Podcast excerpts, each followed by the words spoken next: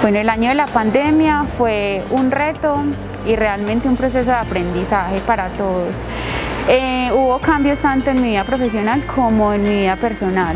En mi vida profesional, eh, adaptarme a atender pacientes diferentes, con un equipo de protección diferente, con máscaras que incluso nos generaban laceraciones y heridas en la cara, con gafas, con caretas, sentíamos sudor, calor, estrés, cansancio, veíamos personas críticas que morían. Sentía miedo precisamente por ser personal de la salud de infectar a mi familia, a mis padres, de infectarme yo.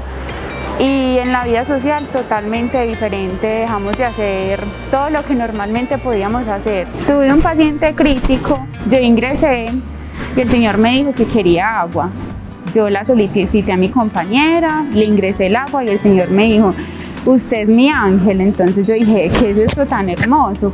Que debo apreciar mucho lo que hago porque no estoy tratando con un ser humano que necesita mucho de mí y que yo debo hacer las cosas siempre por el bien de él y también pues por el bien para mí.